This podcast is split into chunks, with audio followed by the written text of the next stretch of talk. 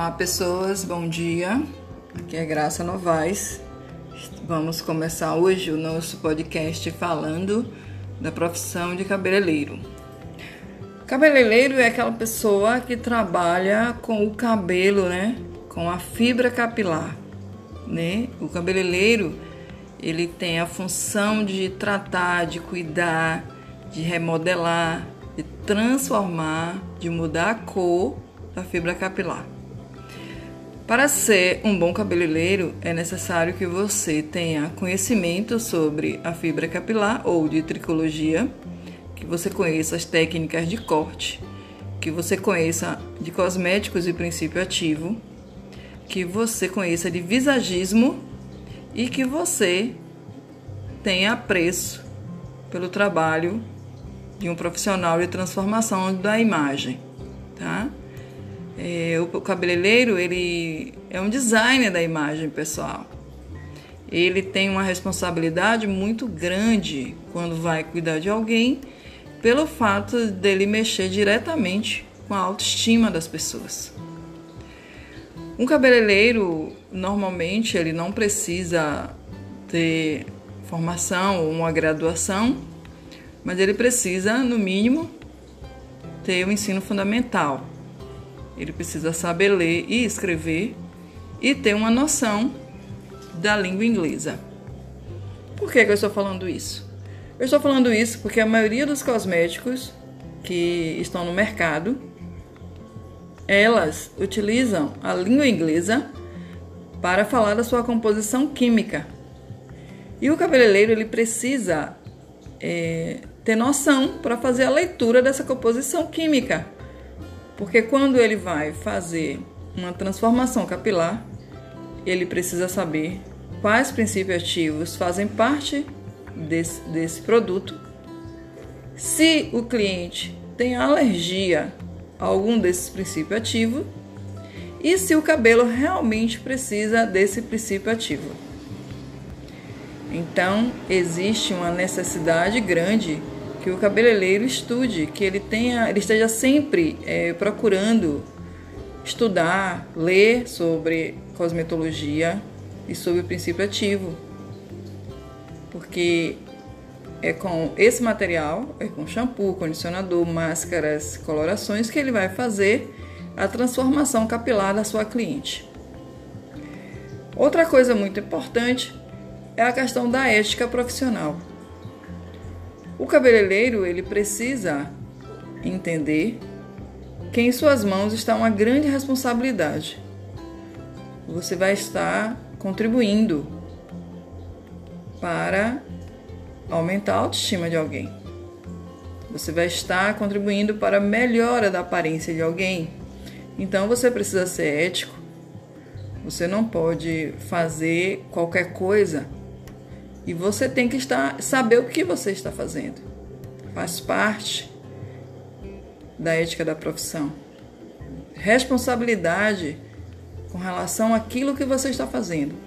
Pois você está lidando diretamente com pessoas que têm as suas expectativas, que muitas vezes está passando por algumas dificuldades psicológicas, emocionais e utilizam a cadeira do cabeleireiro como um lugar para se encontrar, para se achar, para resolver seus problemas. E cabe a nós cabeleireiros estarmos prontos para ajudar essas pessoas. O nosso trabalho é muito importante, ele tem um papel fundamental na autoestima alheia e nós, como profissional cabeleireiro, precisamos estar estudando, buscando saberes, até porque a tecnologia faz com que as, as coisas mudem todos os dias.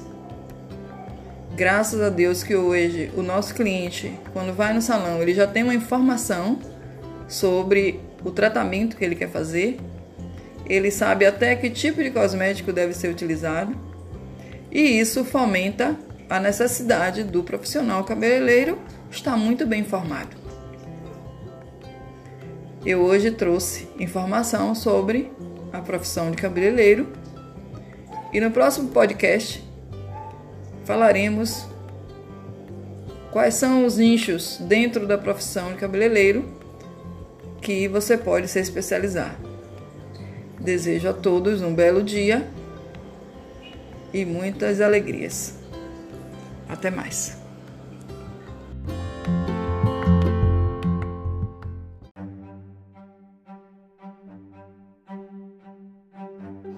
Olá, pessoas. Aqui é a Graça Novaes falando com vocês. Hoje vamos contar uma historinha atual do nosso momento.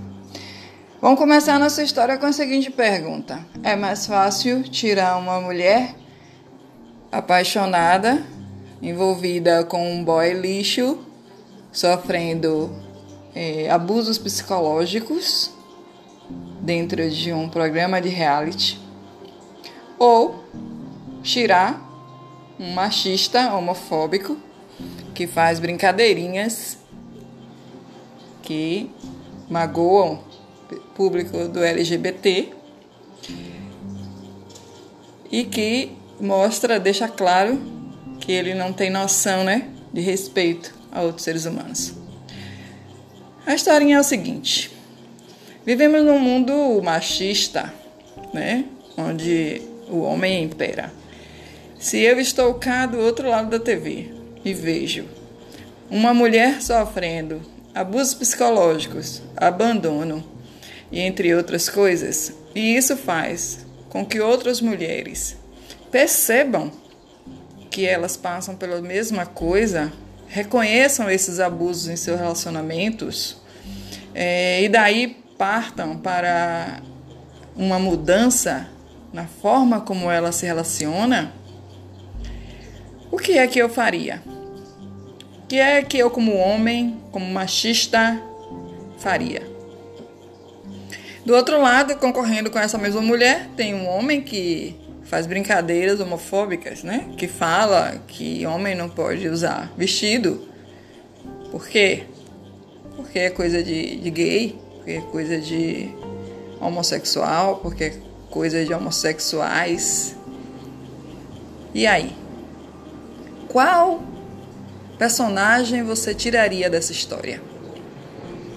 A mulher que pode influenciar outras mulheres a rever os seus relacionamentos, a rever a forma como elas são tratadas, a rever a forma como elas querem ser amadas, ser reconhecidas, dentro de uma perceber os abusos masculinos dentro das relações Perceber que homens adoram outros homens, defendem outros homens, acreditam em outros homens e que nós mulheres somos apenas objeto sexual, somos empregadas domésticas, servimos para limpar casa, lavar roupa, cozinhar e satisfazê-los na cama.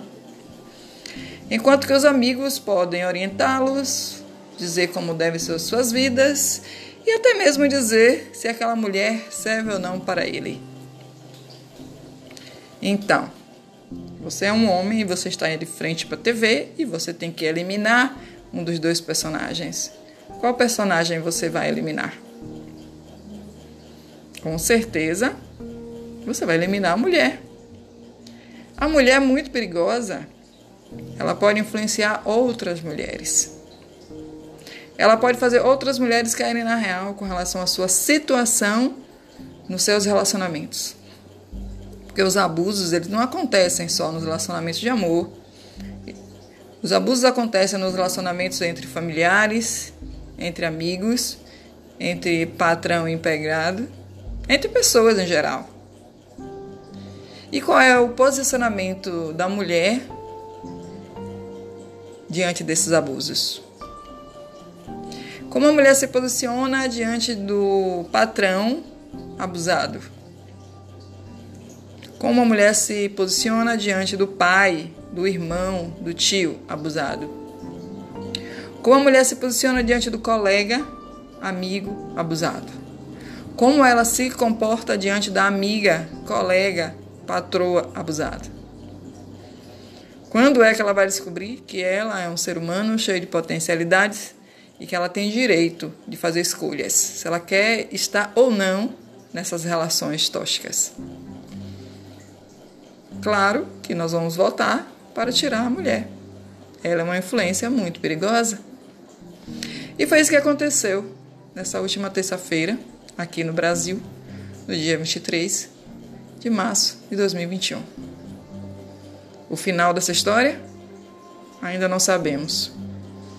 Precisaremos ainda, talvez, de algumas centenas de anos para que a gente possa ter um final feliz para as mulheres. Aqui é Graça Novaes, no podcast de hoje, sobre a história da mulher diante das toxicidades relacionais. Boa tarde.